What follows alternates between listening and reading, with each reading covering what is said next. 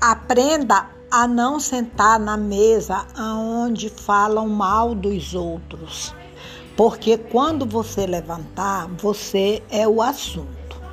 Atropelei os sonhos, venci as mágoas, convivi com os fracos, suportei os falsos. E hoje sei que a força que eu tenho para enfrentar qualquer obstáculo